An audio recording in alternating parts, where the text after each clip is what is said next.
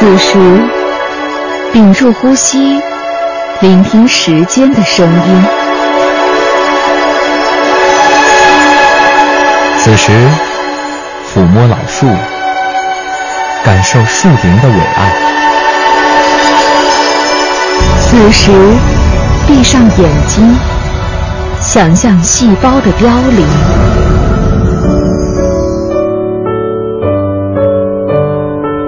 时光流逝时，时光流逝时，唯有经典得以永存。唯有经典得以永存。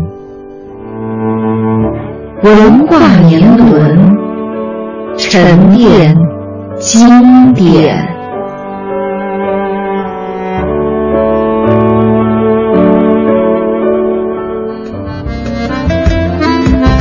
们说到常州这座历史文化名城，听了祝先生的介绍呢，我们可以听出一个常州人的骄傲，同时呢，也增添了我们大家对于这座城市的向往。是。那么接下来的文化年轮呢，让我们更深入的走进这座城市。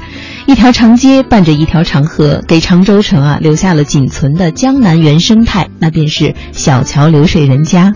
给常州人呢，也留下了仅存的一处发思古之幽情、寻先祖之遗迹的旧地。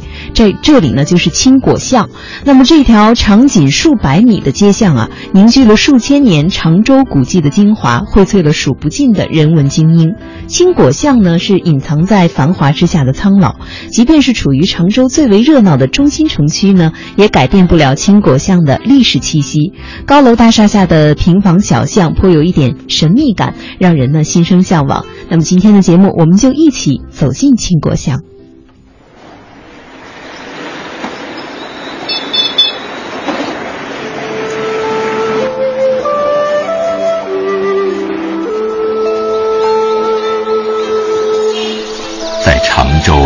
悠久深远的历史长河中，青果巷是一个神奇的坐标点。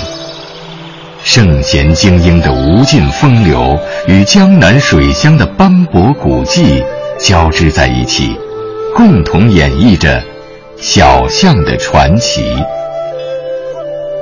那雕花的瓦顶，幽深的背弄，残旧的碑坊。静默的古井，几分清幽，几分古朴，几分沧桑，几分寥落。它是常州人精神的归属，展示着历史深处的种种风云，描绘着不独属于青果巷的时代画影。这个街嘛，就是青果巷长度，现在大概是。五六百米，古代的时候就是它边上一条河，就是千年的古运河。常州市文化局学者邵玉健提到的这条古运河，便是从青果巷南边蜿蜒而过的南市河。这条并不宽阔的河道，现在看上去舒缓而温情。它是大运河中。最古老的一段邗沟的组成部分。翻开大运河的千年日记，第一页为春秋时期吴王夫差所写。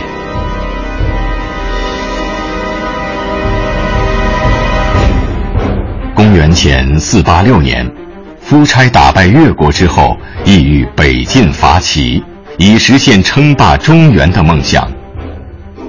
为了运送军队和辎重，夫差决定开掘运河，沟通江淮。这项任务落在了首辅大臣伍子胥的身上。伍子胥自扬州向北坠连湖泊州主，用一年的时间开凿了一条长约一百五十千米的运河。它因流经韩城而得名邗沟。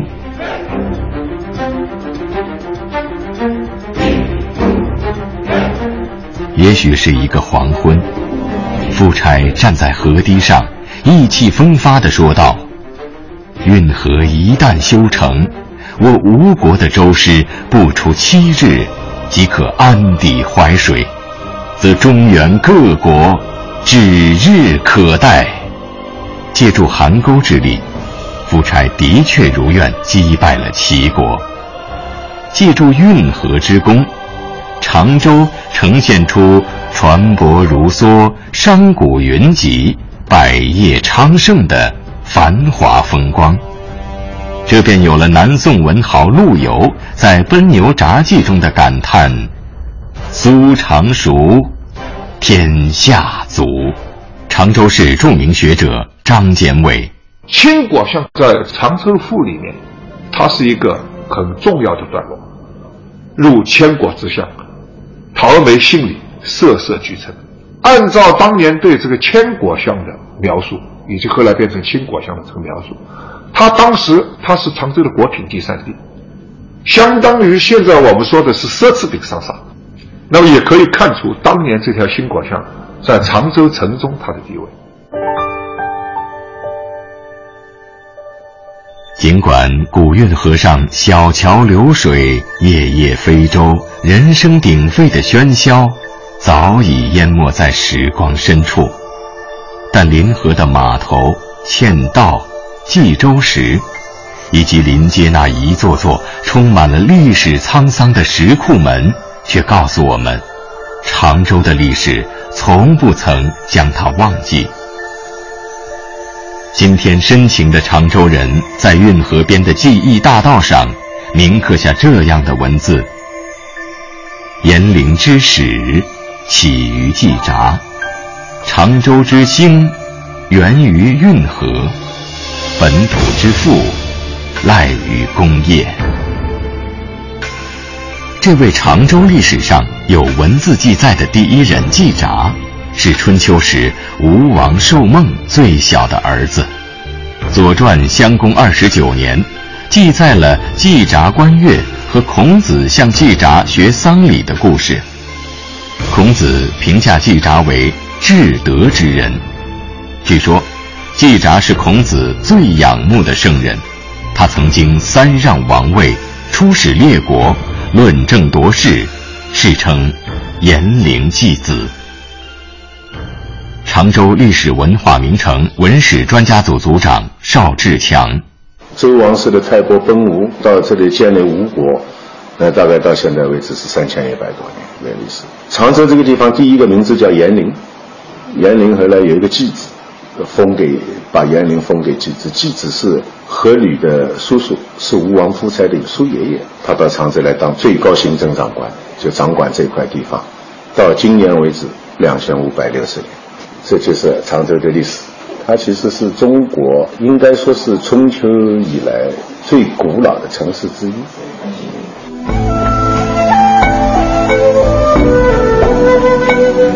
司马迁曾经赞叹季札说：“炎陵季子之人心目义无穷，见微而知清浊。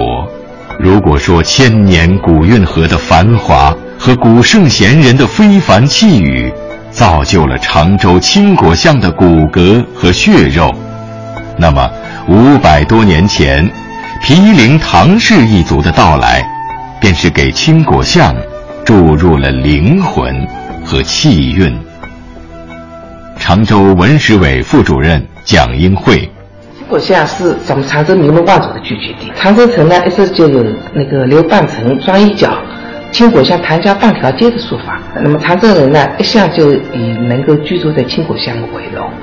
毗陵唐氏在常州历史非常悠久，早在那个宋朝，翰林院检讨唐华府就定居在常州郡城了。在常州人的心目中，青果巷是一条传奇的小巷，而出生在青果巷毗陵唐氏的后人唐经川，便是这个传奇的奠基人。常州历史文化名城文史专家组组长邵志强：青果巷真正形成一条完整意义上的街区，是明代。他以什么为标志呢？就是一个唐家，他们家族明代有一位非常杰出的一位人物叫唐景川，他本名叫唐顺之，号景川，我们常州人习惯把他叫做景川先生。这个唐景川是文武双全的，他在武德方面主要的成就是抗倭，东南沿海抗倭就是打了很多胜仗。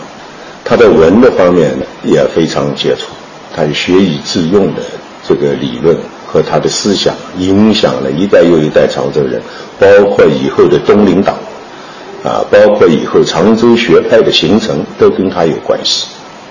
另外讲一个大家很通俗好懂的，就是我们现在都讲，呃，唐宋八大家，唐宋八大家的排定就是他排的。新华社著名战地记者唐师曾是唐经川后人。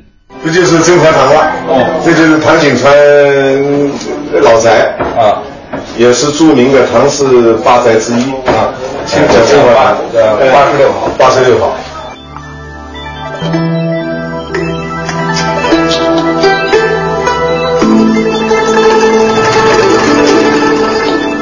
二零零七年，唐师曾曾回到唐家旧宅寻根访祖。当现实与历史交叠在一起时，眼前京川宫曾经居住的真和堂，便成为了我们前望过去的一面镜子，照见了历史的印记。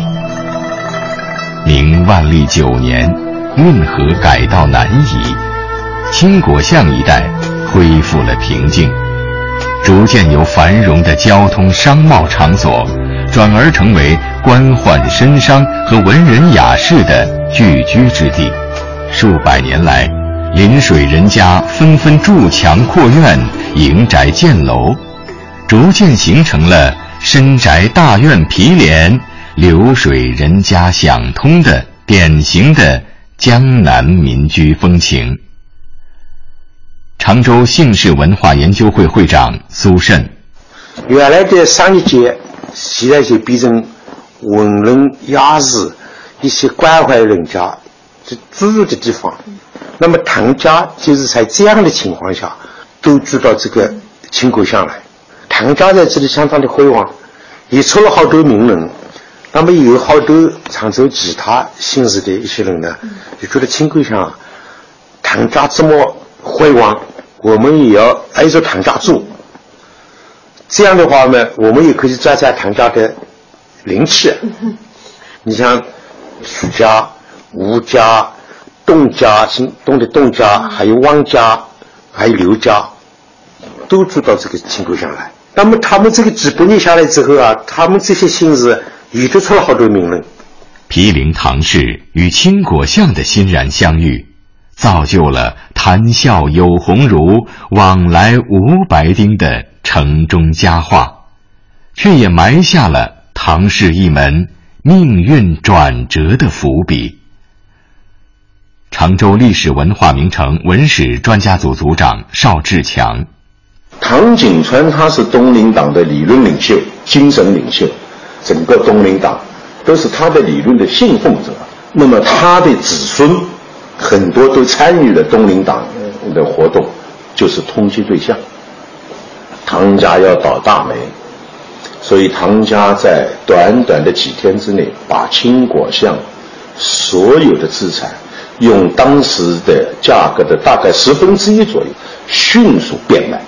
唐家人失踪了，全走，全部隐居。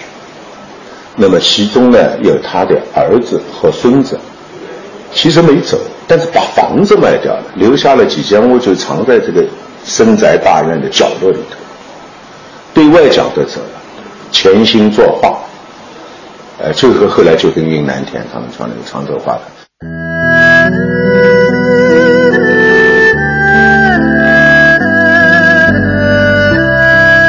政治上的失意，只能转将自己的抱负与梦想隐逸于山水花鸟之中。